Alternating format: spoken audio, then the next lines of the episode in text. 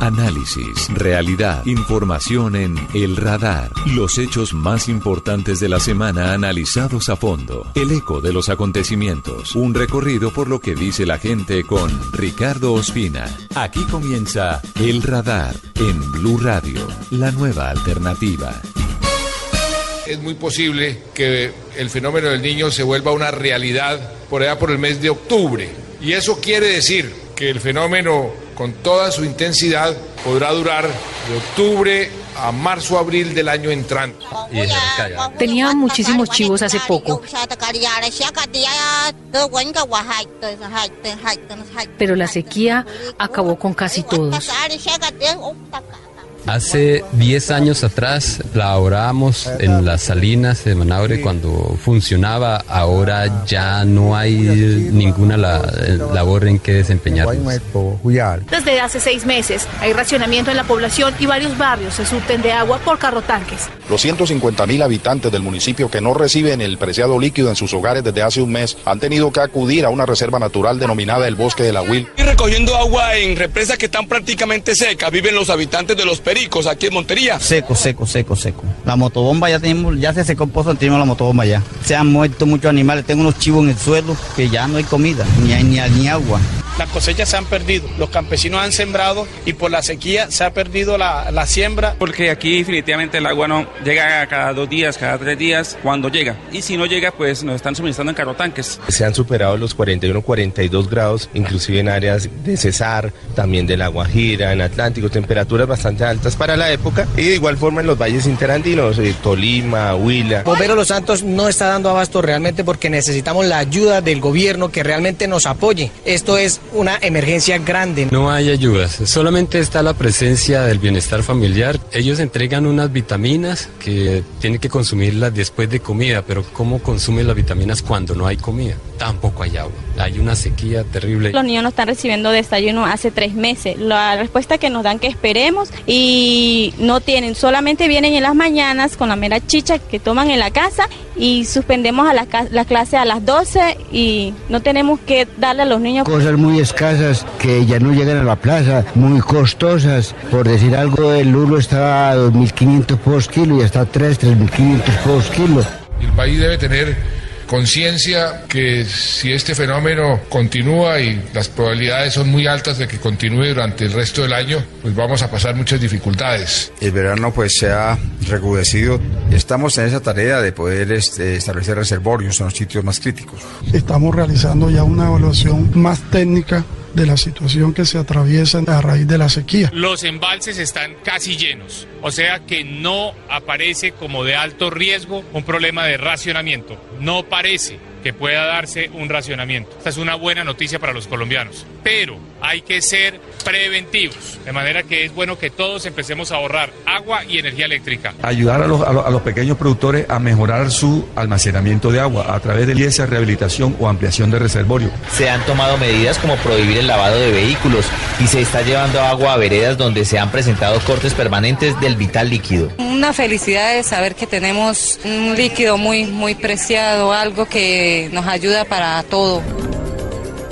Siempre creímos que el día en que estuviéramos afrontando situaciones extremas de cambios de clima sería un día muy lejano y que de hecho ni siquiera lo podrían llegar a ver nuestros bisnietos. Solamente estaba en los argumentos de las películas de terror esos instantes en los que la sequía que afrontan los habitantes de cierta zona del mundo los obliga a tener que llevar a cabo una cantidad de maniobras para su supervivencia y lo mismo en los casos de lluvia y de inundaciones que son el polo opuesto de lo que actualmente vive Colombia por estar nuestro país ubicado en un sitio que es privilegiado en materia de naturaleza, de flora y de fauna, por estar eh, incrustado en las montañas, en la cordillera de los Andes y por tener salida al Océano Pacífico y al Mar Caribe, también tiene una alta incidencia negativa del cambio climático que hemos propiciado todos los seres humanos a lo largo de los últimos siglos. Nuestro país comienza a vivir una temporada muy compleja debido a la sequía, al verano, que puede extenderse incluso hasta los meses de abril o mayo del año entrante. Estamos hablando de casi 12 meses en una sequía impresionante y ya comienzan a verse las primeras consecuencias. Hoy dedicamos esta primera parte del radar a hacer un recorrido por las principales zonas del país afectadas por la sequía, por la sed, incluso por la mortandad de miles de animales. Estamos detrás de los hechos de la semana en El Radar de Blue Radio. Una de las ciudades que se ha visto más afectada por la falta de agua potable para sus habitantes es Yopal, la capital del Casanare, uno de los departamentos de Colombia que recibe mayor cantidad de dinero por cuenta de las regalías procedentes del petróleo. Sin embargo, las malas administraciones, los alcaldes y gobernadores que se han dedicado más a llenarse los bolsillos con ese dinero que a pensar en el bien común y también la ubicación de este sitio en los llanos orientales han ocasionado una situación muy compleja. El acueducto de Yopal lleva tres años sin funcionamiento por cuenta de un derrumbe ocurrido en una antigua temporada invernal. Hoy la situación sigue siendo muy compleja, no hay soluciones y sus habitantes siguen sufriendo por la falta de agua. Carlos Alberto González de Blue Radio hizo un recorrido por la ciudad y habló con sus habitantes, hizo un recorrido por las principales necesidades de los habitantes de Yopal. Hola Ricardo, buenas tardes. Hace tres años y tres meses un derrumbe acabó con la planta de tratamiento de Yopal. A partir de ese momento comenzó la pesadilla para sus habitantes que se han ido acostumbrando a correr detrás de los carrotanques, a hacer largas filas para llenar baldes y recipientes, a los cortes constantes del chorro que llega pero solo para lavar y para tener para los tanques de los baños. Así transcurre la vida para los 170 mil habitantes que siguen reclamando a sus gobernantes una pronta solución al problema.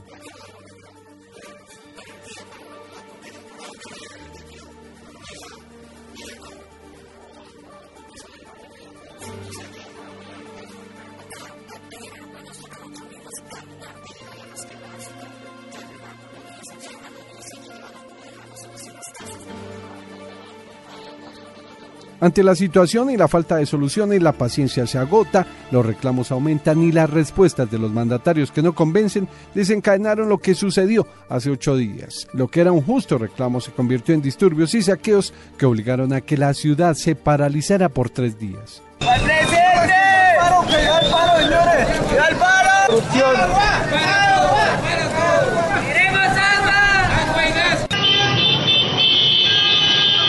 consecuencias para la economía de la ciudad fueron nefastas. Estimamos inicialmente unas pérdidas por cerca de 1.500 millones de pesos en daños ocasionados por los vándalos al comercio directamente y cerca de 25 mil millones de pesos por la no operación del comercio local durante esos tres días. Pero a la crisis de la falta de agua, a la que también se suman problemas en la salud, en el suministro de gas, desempleo, surge otro problema quizás mayor y es el de luchar contra la corrupción. Siendo Casanare un departamento petrolero que recibe regalías por más de 300 mil millones de pesos, su progreso se estanca y muchos de los miles de millones de pesos se quedan en los bolsillos y en las arcas de sus mandatarios. los únicos culpables y responsables es la clase política corrupta que hemos tenido, que se han robado toda la plata aquí de Casanare.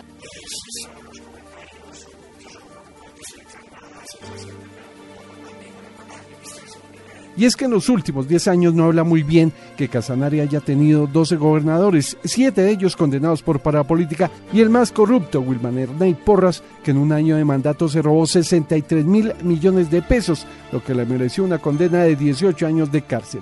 Esa corrupción es la que tiene cansada a sus pobladores. Sin embargo, el alcalde Wilman Enrique Selemín se defiende.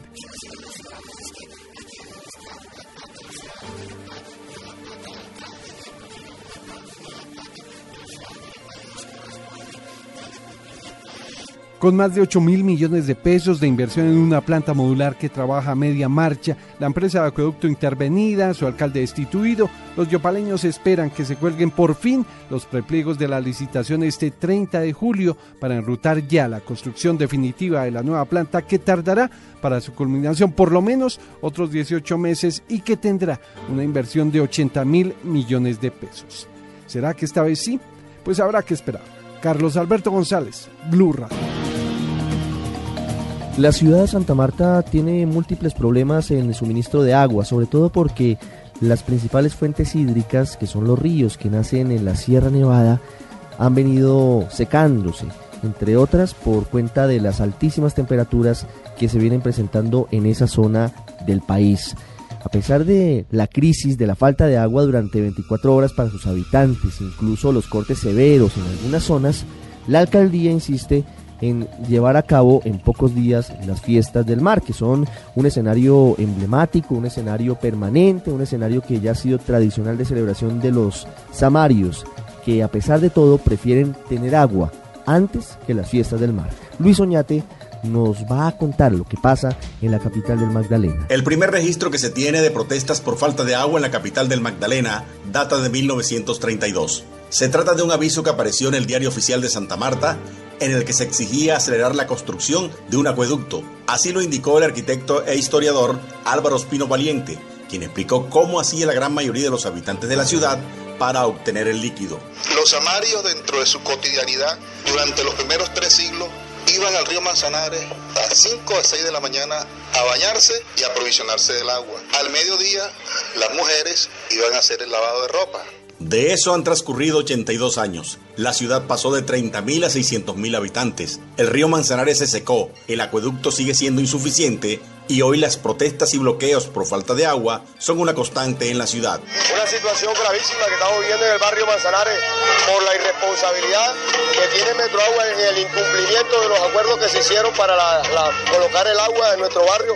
Martes, miércoles y jueves tenemos 15 días que no aparece ni una gota de agua en las plumas de nuestra ciudad, de nuestro sector. La planta de tratamiento recibía regularmente de los ríos Manzanares y Piedras 800 litros de agua por segundo. Debido al fuerte verano, hay días en que no recibe ni 150 litros. Así lo manifestó Luis José Londoños, gerente de Metro Agua. Desafortunadamente, desde el mes de noviembre, en el caso del casco urbano, no ha llovido en Santa Marta más de 3 milímetros de, de, agua. Eso nos ha puesto en una situación bien crítica. La ciudad se abastece de tres ríos, uno de ellos el río Manzanares, y hay horas del día en que no llega agua a la planta de Mamatoco, que es la que abastece el sector central de Santa Marta. Repartida por sectores con intervalos de 8 y 10 días, esta agua solo alcanza para atender el 70% de la demanda. Al resto de la población la están abasteciendo con carrotanques en 70 puntos fijos, manifestó el alcalde Carlos Caicedo Mar.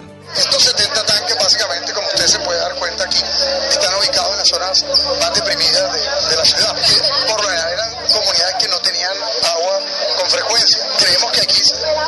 estar atendiendo en esta estrategia de carrotanques un 30% con estos puntos de entrega y los carrotanques. Un alivio a la crisis es la perforación de 12 pozos profundos, tres de los cuales serán dados al servicio en pocos días. Pero una solución definitiva la podrían dar los estudios que adelanta la Universidad de los Andes, los cuales serán entregados en el mes de diciembre. En Santa Marta, Luis Oñate Gámez, Blue Radio. Los departamentos de la costa caribe han sido los principalmente afectados por cuenta de las altas temperaturas que ya comienzan a generar serios problemas, la mortandad de miles de reses, los ríos que se han secado, la falta de una garantía para que las cosechas que se ubican en esta zona del país puedan recogerse y puedan venderse por parte de los campesinos. Toda esta situación Además cuenta con una paradoja que vive la zona por cuenta del cambio climático. Claudia Villarreal desde Barranquilla nos cuenta lo que ha sucedido con las altas temperaturas en los departamentos de la costa caribe. Hola Ricardo, muy buenas tardes. Un saludo especial desde la calurosa Barranquilla. Aquí en el Atlántico se pasó de la tragedia del 2010. Recuerde cuando el fenómeno de la niña que ha provocado la mayor emergencia invernal hasta ahora en el departamento. Pasamos de esa dura realidad a el desolador y seco panorama que hoy se vive a causa de la fuerte sequía que hasta el momento deja miles de reses muertas, no solamente aquí en el Atlántico, sino en toda la región Caribe, muchos lagos y jagüeyes secos, miles de hectáreas de arroz y otros cultivos perdidas y un ruego profundo porque llueva aunque sea un poco. Escuchemos algunas de las voces de los afectados que hoy están esperando las ayudas del gobierno nacional. Por lo menos el ganado que tenemos aquí aquí en el municipio está muriendo también de SEA. La, la gran mayoría de personas habitantes de esa isla es campesina, originaria de este, de este sector de la tierra. Luego los productos aquí de, de la canasta familiar han sido han estado costosos. Aquí tenemos un tomate, aquí está carísimo. Cebolla, hortaliza, eh, cebollín, todos esos cultivos que son originarios de aquí, la yuca sobre todo. Los ganaderos de la región Caribe, agremiados en Azoga Norte, por su parte, aunque recibieron de manera positiva los anuncios del gobierno para aliviar esta dura situación, lamentan que no se hubiera decretado la emergencia económica. José de Silvestri es el director de Azoga Norte. Así es, la, la, la petición principal era que se declarara la emergencia económica que con eso se agilizan todos los, todos los proyectos y todo el movimiento de recursos hacia, hacia la zona afectada. Con el fin de mejorar las condiciones de los cuerpos de agua en el Atlántico, la Administración Departamental, la Corporación Autónoma Regional CRA y la Nación están haciendo una inversión de 4 mil millones de pesos, así lo informó el gobernador José Antonio Segebre. El señor presidente ha destinado dos mil millones de pesos, más mil millones de la Corporación Autónoma Regional, más mil millones de la Gobernación, para hacerle mantenimiento al Guájaro, a la laguna del Uruaco. Finalmente hay que decir que en las últimas horas el ministro de Agricultura, Rubén Darío Lizarralde, dijo aquí en Barranquilla que no están dadas las condiciones técnicas para decretar por el momento la emergencia económica y social. Un saludo especial desde la capital del Atlántico. Esto fue un informe para el radar de Claudia Villarreal. En el radar de Blue Radio, lo que dice la gente.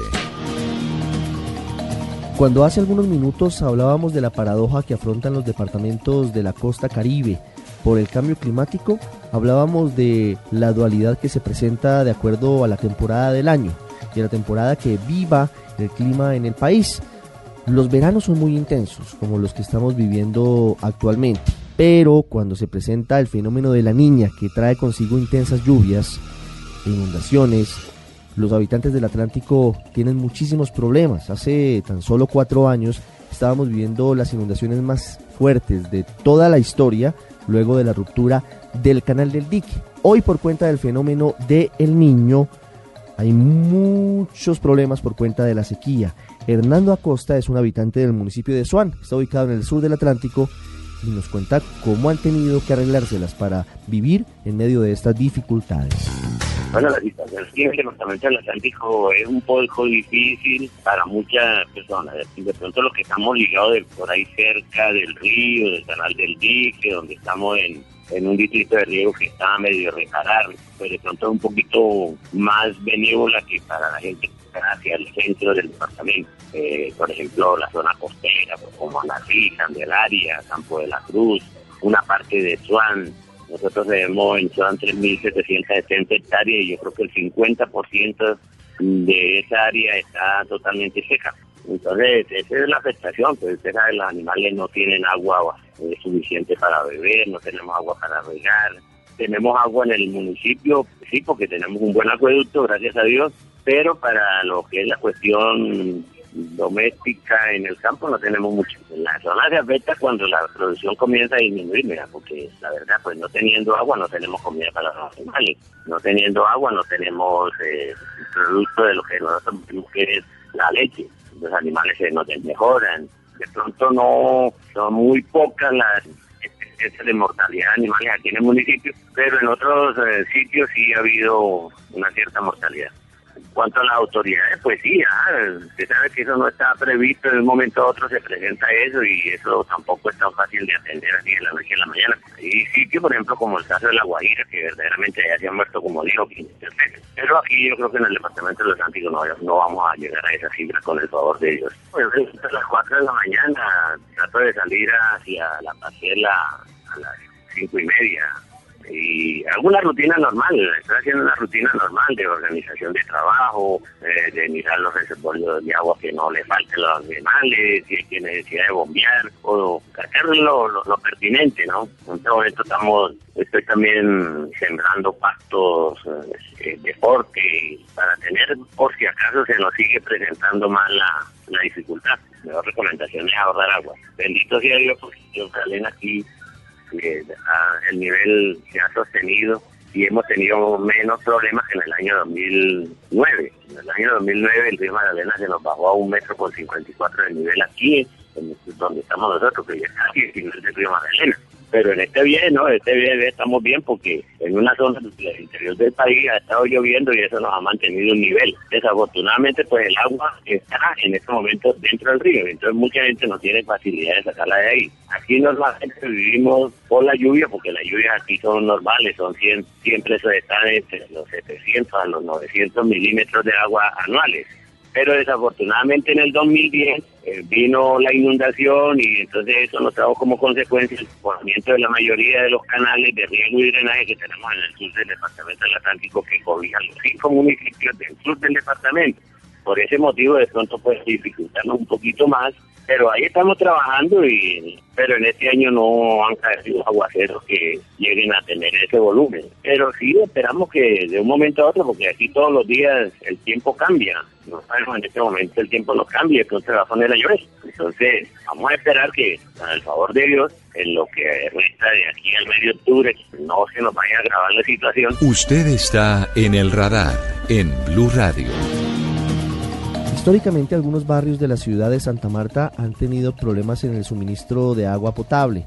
En esta oportunidad se ha visto esa situación eh, potenciada, se ha visto aumentada debido a las altas temperaturas, a que se han secado los ríos que abastecen a sus habitantes y todo esto ha generado situaciones realmente caóticas porque a veces ni siquiera los carrotanques llegan a la puerta de los habitantes que viven esta problemática. Uno de ellos es Samuel Palacio, vive en el barrio Manzanares, un tradicional sitio de la capital del Magdalena, y nos cuenta su historia y su drama el día de hoy. Hoy la situación de agua es preocupante, como es en todos los sectores de nuestra ciudad. Yo me levanto a las 2 de la mañana a ver si hay un poquito de agua para recogerla, para llenar. En mi caso, eh, eh, yo no tengo alberca en mi casa, no tengo alberca ni motobomba y, me toca levantarme esa hora a llenar unos tanques, unas latas de 55 galones, a llenar las canequitas que tengo en el baño porque nos toca bañarnos a potecitos. Aquí nunca ha llegado el agua una regadera, porque sale un, sin presión el chorro de agua. Eh, a las 8 de la mañana me toca salir a, a solucionarle a la gente cualquier problema que tenga con algunas instituciones.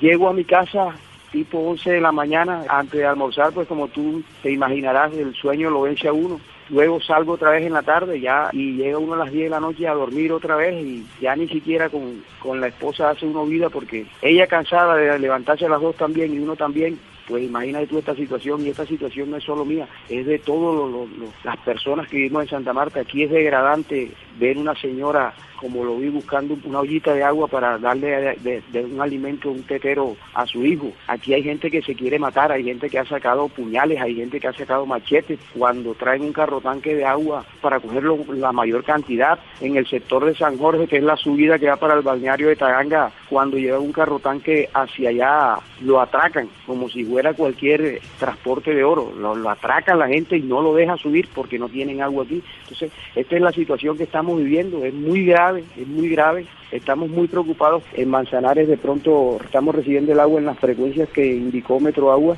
pero hay muchos barrios que, que nosotros eh, vemos que la situación cada día se agrava más.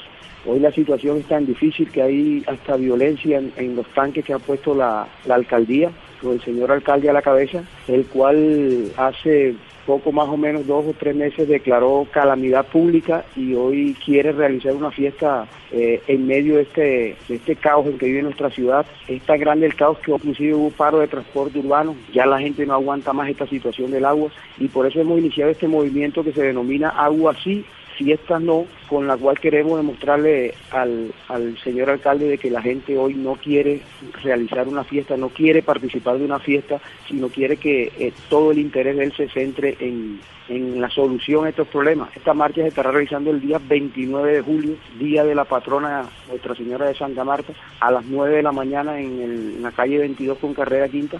Ahí partiremos hacia la alcaldía, en donde los 20.000 o 25.000 personas que queremos reunir, eh, gritemos al unísono que no queremos fiesta, queremos agua y queremos queremos que se sepa en Bogotá todo lo que está sucediendo en Santa Marta y escuchen y vean el sentir de la gente del pueblo de que la gente no quiere fiesta en estos momentos porque nos parece inconcebible. No queremos fiesta, queremos agua para nuestra ciudad y poder expresar a toda Colombia que Santa Marta no es el paraíso. Hoy no es el paraíso. En verdad la situación es grave, es grave, calamitosa. No no no entendemos cómo cómo se quieran realizar una fiesta con esta situación tan grave. Como suele suceder en Colombia después de que se presentan los problemas, los fenómenos, los delitos, y en este caso las graves consecuencias, los órganos de control anuncian investigaciones, desde la Fiscalía, pasando por la Procuraduría e incluyendo a la Contraloría. Y la pregunta que hacen muchos expertos y ambientalistas es si el gobierno del presidente Santos hizo lo suficiente, sabiendo hace más de un año que venía el fenómeno del niño, para preparar a los alcaldes, a los gobernadores y sobre todo a los colombianos que viven esta dificultad. Ya regresamos a El Radar en Blue Radio. Volvemos con El Radar en Blue Radio. No me explico cómo es posible que para el señor alcalde sea progreso, pavimento, matas, flores, que es lo que vemos, cuando la calidad de vida de las personas, del, del, del gremio de los motoristas se vino abajo, hermano. Que el gobierno decida de una vez por todas qué va a hacer con nosotros como motoristas. Primero necesitamos el pago de los carros. Si nos liquidan a nosotros la compensación de nosotros, ¿cómo nos van a sacar por todo el tiempo de servicio? Segundo, pues la, la negociación de las rutas, que el masivo no la cumple. Me parece bien. ¿El por qué? Porque no es justo que dejen solo el mío si hay mucha gente que queda sin empleo, por Dios. Hay gente que espera, espera este transporte masivo hasta 40, 50 minutos, una hora, como lo que está pasando en Bogotá. Entonces, la solución es de que haya un buen servicio para poder de que estemos viviendo esta situación. Revisemos la parte técnica del sistema de servicio masivo, que es deficiente, que es malo. Estamos diciendo al gobierno nacional y municipal, les entregamos los carros, 300, 400 carros, páguenlos con la certeza de que eso va a suceder. No lo que viene sucediendo ahora, que la gente la están sacando a los empujones aquí con los militares y no le están pagando los vehículos. No puedo ir al trabajo, que no abren ahí para ir a trabajar, coger el otro bus cuando le toca ir uno a trabajar, entonces imagínense. Yo no estoy de acuerdo en que, en que el mío lo paren así, porque nosotros somos los fregados, los de la tercera edad. No hay cómo movilizarse, o sea, es imposible que la ciudad esté colapsada por el paro de, de los transportadores. Es el problema de tener solo un solo operador de transporte. Que nos dejen trabajar, que no nos acaben las rutas arbitrariamente, que se retire el secretario de tránsito, que es un verdugo para nosotros. Solamente nos paran bolas con las vías de hecho. Después se olvidan, después ya no, todavía hay 1.800 carros. De esos 1.800 carros depende unas 3.600 familias. Nos quieren lanzar a la calle así por así. Ambas partes lo que esperan es justicia en los precios. Nosotros vemos un interés de los transportadores de vender sus vehículos a unos precios justos y nosotros también estamos interesados en comprarlo.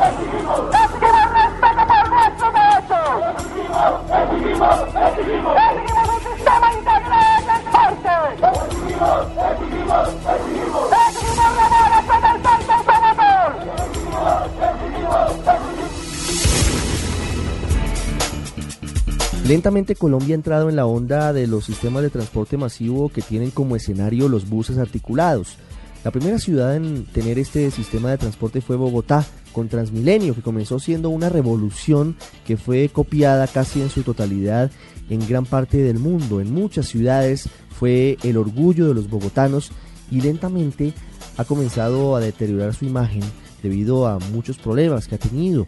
Las losas destruidas en la avenida Caracas, la cantidad de personas que diariamente utilizan estos buses, los raponazos, los robos, incluso los hechos de acoso sexual. Transmilenio ha sido el modelo para varias ciudades de Colombia y esos sistemas en varias ciudades del país han tenido muchas dificultades. ¿Por qué se presentan esos problemas? ¿Cuáles son esos puntos que no permiten que haya una situación eh, normal en el desarrollo de estos proyectos?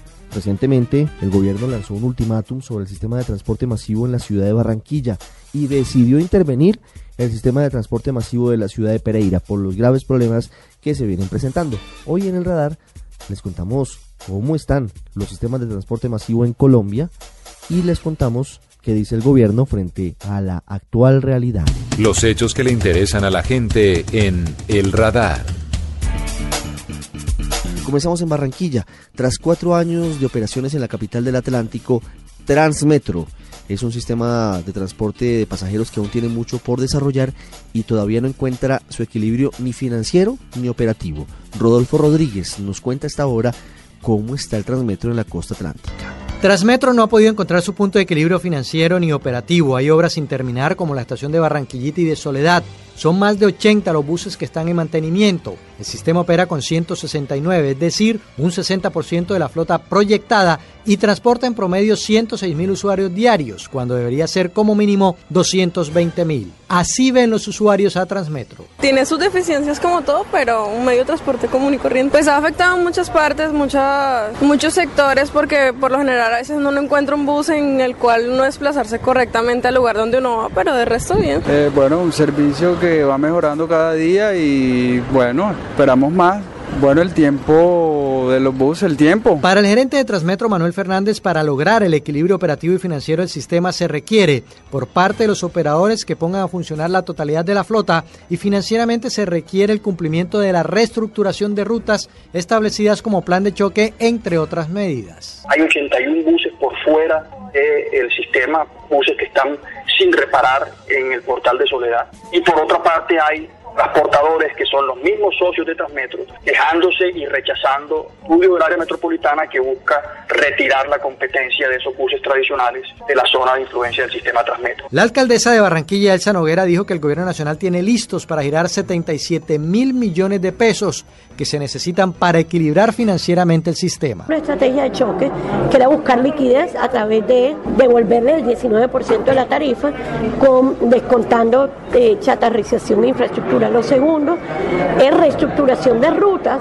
para aumentar el número de pasajeros en mediano plazo. O sea que este año eh, debemos lograr, si no llegamos a los 220, logramos un número mayor. Finalmente, además de los recursos, el Transmetro requiere de la integración con el transporte colectivo de pasajeros, la finalización de las obras pendientes en los portales y mayor número de buses para transportar a más de 220 mil pasajeros diarios que son necesarios para mantener en funcionamiento el sistema masivo de transporte de Barranquilla. En la capital del Atlántico, Rodolfo Rodríguez Llanos, Blue Radio.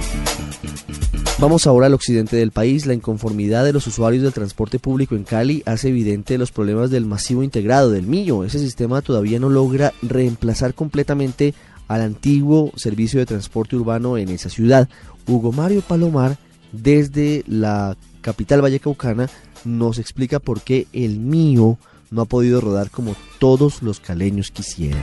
Gracias, Ricardo. Después de cinco años de operaciones, el masivo integrado de Occidente, más conocido en Cali como MIO, atraviesa por una grave crisis financiera que no le permite satisfacer las necesidades de los usuarios del servicio de transporte público en esta ciudad. La operación del MIO fue concesionada a cuatro empresas privadas que aún no han logrado movilizar los 650 mil pasajeros diarios que les permitiría llegar a un punto de equilibrio económico. Según Sebastián Nieto, gerente de Unimetro, uno de los cuatro operadores, la culpa es de Metro Cali, la entidad pública responsable del diseño, la infraestructura y la administración del sistema. Nosotros trabajamos en un contrato de concesión con el Estado que es totalmente deficitario a causa de los incumplimientos del gobierno en materia de implementación, tarifa e infraestructura. Estos perjuicios han llevado a que el sistema opere con el, un déficit del 50%. Eso quiere decir que a nosotros el gobierno Metro Cali no nos paga sino el 50% de las tarifas que licitamos. Entonces recibimos un ingreso que no nos permite costear la operación. El presidente de Metro Cali, Luis Fernando Sandoval, le devuelve la responsabilidad del fracaso del mío a los operadores. Los acusa de no cumplir con los contratos y de prestar un servicio a medias, solo con el 50% de los 950 buses que hoy deberían estar en las calles de la ciudad. Se están pidiendo unos reconocimientos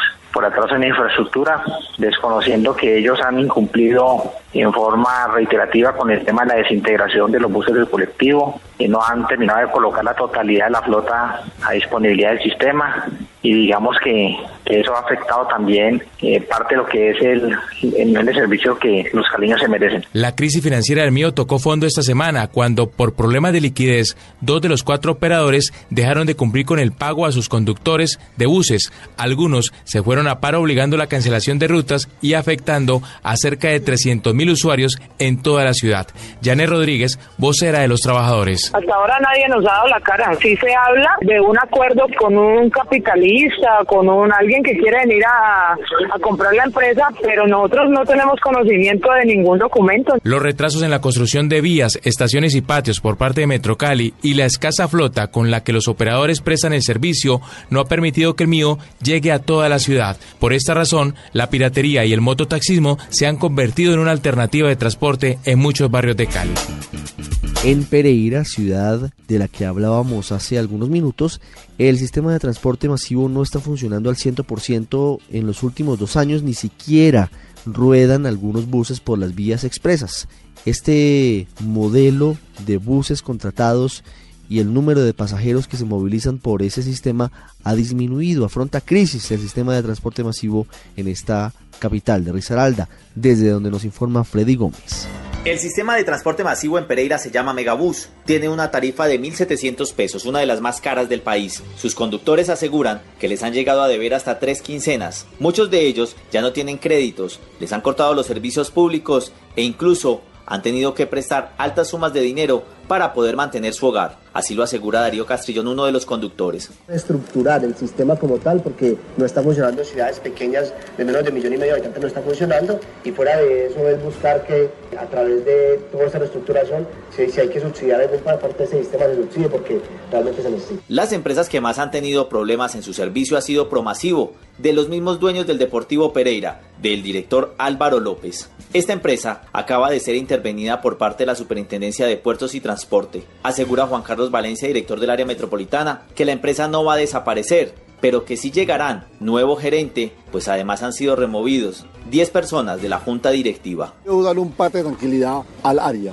Megabús continúa operando de manera normal y en todo caso, al final se mantiene Promasivo como operador de la cuenca de Cuba. Habrá que esperar que Promasivo apele, tiene 10 días para apelar, que habrá que escuchar su argumento y después el tiempo que demora la Super en evaluar los argumentos de Promasivo. Al final se, decidirá si hay un nueva, una nueva junta que nombra un nuevo gerente de Promasivo y este hace todo un proceso de reestructuración o la misma. Aseguran los conductores que con esta medida se puede garantizar que les van a pagar su sueldo y que además van a llegar nuevos buses, pues actualmente hay una carencia de cerca de 20 rutas alimentadoras y cerca de 17 buses articulados. Así lo asegura Juan Pablo Cárdenas, uno de los presidentes sindicales. Nosotros esperamos que con esta intervención del gobierno nacional se implante el sistema integrado de transporte público en la ciudad de Pereira, que es lo más importante y es el salvamento a todos los problemas que tiene el transporte masivo en la ciudad de Pereira. Megabús se moviliza entre Dos Quebradas y Pereira. Actualmente no se está cubriendo las rutas en un 100%, solo en un 70%. Para el gobernador de Risaralda, Carlos Botero,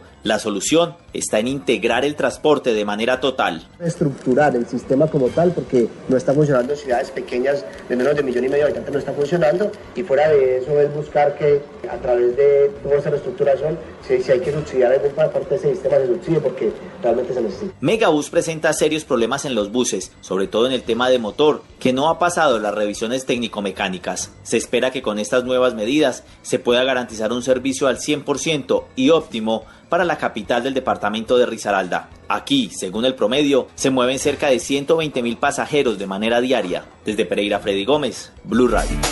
En Bucaramanga funciona la Metrolínea. A pesar de que está prestando su servicio normalmente en la capital santanderiana, varios son los interrogantes que se hacen los usuarios sobre su servicio. Oscar Gerardo Hernández nos entrega los detalles. Varios de los usuarios de Metrolínea aseguran que están de acuerdo con el servicio que se está prestando. El sistema de transporte masivo cubre el 70% de la capital de Santander y llega también al área metropolitana, a municipios como Florida Blanca y Piedecuesta. En los próximos meses, Metrolínea llegará al municipio de Girón. Sin embargo, Fernando Martínez, especialista en transportes públicos, aseguró que se han perdido varios usuarios por la calidad del servicio. El 44% de los pasajeros formales en el área metropolitana de Bucaramanga se perdieron. O sea, estos, estos pasajeros que eran usuales en el anterior, en el anterior sistema ya están utilizando medios de transporte alternativo. ¿Y esto a qué se debe? Pues en mi concepto de experto en transporte se debe a que el tema de transporte Metrolínea no complace a cabalidad con los requerimientos de estas personas porque en su estructura y en su plan, en su planeación y en su estructura aumentaron los tiempos de recorrido, no se cumple con las frecuencias, no cubre toda la ciudad, no existen los suficientes puntos de recarga, es incómodo y es inseguro. Los estudios muestran que por la falta del cubrimiento en el área metropolitana de Bucaramanga se incrementó el transporte informal, especialmente hacia el municipio de Girón. Así lo confirman varios de los usuarios. Sí, señor, nosotros para llegar a donde vivimos tenemos que coger transporte informal, piratería, porque como no pasa el Metrolínea. A pesar de esta situación, Metrolínea asegura que transporta diariamente 150 mil personas en sus buses. Oscar Gerardo Hernández, Blue Radio. En Bogotá, desde hace varios años se ha dicho que Transmilenio colapsó, que llegó a su nivel máximo. Son impresionantes las filas de personas intentando ingresar a las estaciones y a los buses. Y no hablar ni siquiera de los alimentadores que tienen problemas y también del sistema integrado de transporte que todavía no logra posicionarse como el reemplazo de los antiguos buses urbanos. Daniela Morales nos cuenta cuál es el panorama. Miles son las quejas que se reciben del transporte público en Bogotá, que los taxis no prestan un buen servicio, que los buses son inseguros, pero el mayor problema en la ciudad sobre transporte, según los ciudadanos, tiene un nombre, Transmilenio o SITP, que incluye además de los articulados, alimentadores, buses zonales y expresos. Esta es su calificación. Los Transmilenios son muy demorados y igualmente es muy lleno y la gente casi no cabe y los hombres son muy irrespetuosos. La demora en los articulados, como la mala organización, planeación que tienen los buses en las horas pico. Son dos factores. Uno, la cultura de la gente que no sabe hacer una fila ni esperar su espacio y su turno. Y el otro, eh, las empresas que, no sé, creo que deberían reevaluar. A pesar de que el pasado 26 de enero el actual secretario de gobierno Hugo Ernesto Zárrate anunciara la entrega de 200 policías para las estaciones de Transmilenio, el entonces gerente Fernando San Clemente, también junto a la secretaria de la Mujer Marta Lucía Sánchez, dijeron que habría vagón exclusivo para mujeres. Esto parece no funcionar. Solo el jueves a las 8 de la noche, María Camila Sánchez, periodista de la revista Dinero, fue nuevamente víctima de un acosador sexual en el sistema. Eh, intentando mandar la mano entre las piernas el pánico a mí me consumió en ese momento. No fui capaz de gritar, solamente me retiré porque solamente pensaba de pronto este personaje está armado y me puede hacer algo. ¿Qué pasó con él? Nada, porque según versiones de la joven eh, periodista, al llamar y pedir auxilio al conductor del alimentador, este hizo caso omiso y se fue. Por esto, el secretario de gobierno, Hugo Zarrate, dijo que se han implementado puntos de denuncia dentro de las estaciones y además funcionarios que no atiendan a diferentes llamados serán sancionados. Eh, abrir un proceso disciplinario para el caso de los funcionarios de la, de la alcaldía o de la, del distrito y para el caso de los policías también se abren los procesos disciplinarios correspondientes. Pero esto parece no ser suficiente para mejorar la movilidad y el sistema de transporte en la ciudad.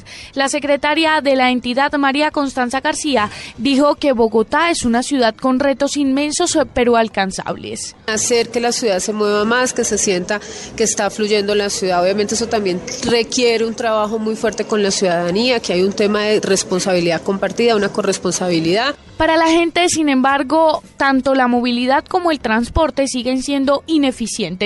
Las calles todos los días colapsan y de 10 buses del sistema integrado de transporte público que salen a las calles, por lo menos 7 tienen problemas mecánicos. Sin embargo, hay que decir que se ha intentado mejorar el sistema por parte de Transmilenio con buses padrones e híbridos que han llegado a las calles de Bogotá. Según el alcalde, una de las soluciones que aún no llega es la implementación al 100% del SITP que debió cumplirse en abril del año pasado y el metro que avanza apenas en un 75% de sus estudios. Daniela Morales, Blue Radio. En contraste con la gran mayoría de las ciudades de Colombia en las que hay sistema de transporte masivo, hablamos de buses articulados, hablamos de sistemas que están organizados con base en una espina dorsal de la alianza de la empresa privada y el sector público, Medellín saca la cara por las ciudades de Colombia, porque además de contar con el único metro, sistema de transporte realmente masivo de Colombia, ha logrado articular otros sistemas como los metrocables y la llegada ahora del tranvía, que es una revolución en Colombia. Byron García desde la capital antioqueña nos cuenta cómo han hecho los antioqueños, cómo han hecho los habitantes de Medellín para lograr esta situación. Pese a que Medellín no es una ciudad ajena a los trancones y por momentos los desplazamientos se hacen desesperantes, el punto a favor lo pone el sistema masivo integrado de transporte metro, que cada vez cuenta con mayor cobertura tres líneas de circulación de trenes con 27 estaciones, tres líneas de cable aéreo, el sistema MetroPlus como complemento al metro y las rutas articuladas de buses proporcionan alternativas que ahorran tiempo y dinero en el desplazamiento de los habitantes. La ministra de Transporte Cecilia Álvarez Correa cuenta que mirar hacia Medellín da envidia. Mira hacia Medellín y envidia. Y, y este, este modelo también tiene intrínseco, yo diría, el modo de ser antioqueño. Actualmente en la ciudad se construye el tranvía de Ayacucho, sistema que funcionará con energía eléctrica y beneficiará a 80 mil personas diariamente del centro y del centro oriente de la ciudad. Ya llegó el primero de los 12 vagones y los ciudadanos como María Eugenia Ortiz están felices. Este proyecto además estará acompañado por la construcción de dos nuevos metrocables y la inversión es de 700 mil millones de pesos. Y esa alegría yo lloraba, le gritaba a mi hermano, negro, negro, llegó el tranvía, llegó el tranvía. Que hemos tenido que pasar por muchas, sí, pero para ver bonito hay que ver feo. Aparte de todo eso, la línea C del metro que fue puesta en funcionamiento hace pocos días tendrá dos nuevas estaciones para facilitar la movilidad de las personas entre el norte y el occidente de la ciudad. La inversión es de 110 mil millones, explica Tomás Elejalde, gerente de planeación del metro. Eh, lo que vamos a hacer adicionalmente en esa línea C es que vamos a adicionar dos paradas. Una parada más o menos en inmediaciones que se va a llamar parada Cerro el Volador, muy posiblemente es inmediaciones de lo que es la Secretaría de Movilidad. Y otra parada en inmediaciones Biblioteca Pública Piloto Universidad Nacional, que sería una parada de Universidad Nacional. Son dos paradas adicionales. Todo este sistema de transporte masivo integrado le ha significado a Medellín ser la ciudad más innovadora del mundo y actualmente desde la ciudad se brinda asesoría a otras capitales para replicar el modelo. En Medellín, Byron García, Blue Radio. En El Radar no olvidamos a Buenaventura.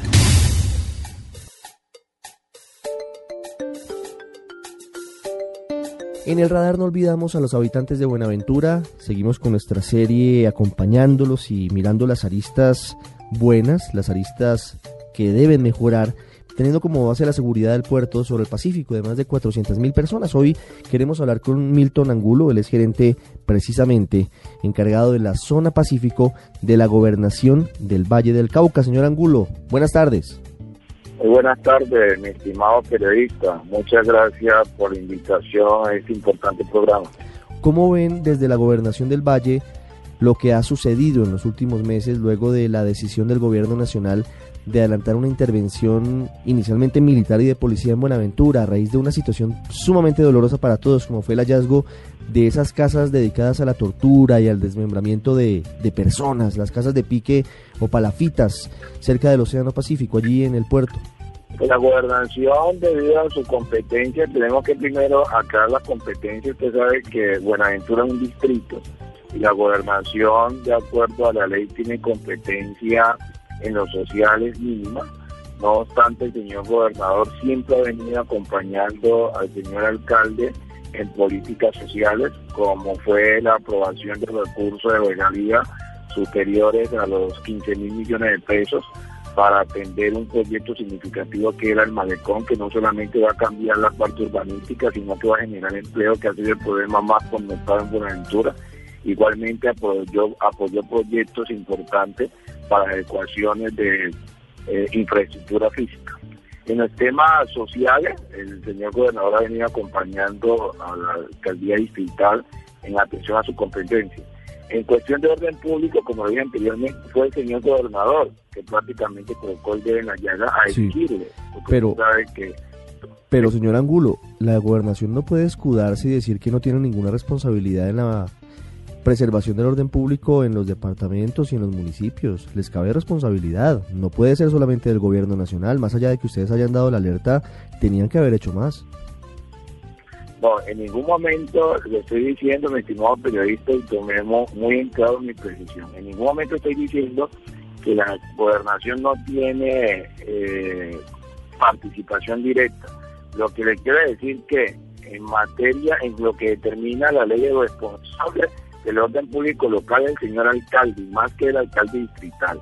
Nosotros, como lo hemos venido haciendo, somos, hacemos el acompañamiento y es por ello, y quedó registrado, que debido a las reiteradas posiciones de nuestro gobernador, fue que el gobierno nacional intervino. Acuérdense que inicialmente el señor gobernador pidió que se interviniera Buenaventura militarmente y el ministro de Defensa dijo que no era necesario.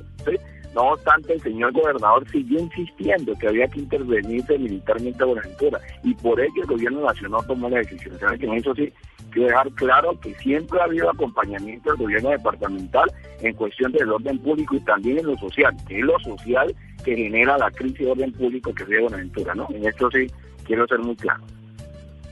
¿Y qué viene ahora para Buenaventura? Porque nos preocupa que de nuevo hayan ocurrido casos de desmembramiento de personas, como usted mismo reconoce, señor Angulo, y eso llama la atención sobre todo porque ya habíamos logrado, o se había logrado desde el puerto, reducir por lo menos esos casos de horror.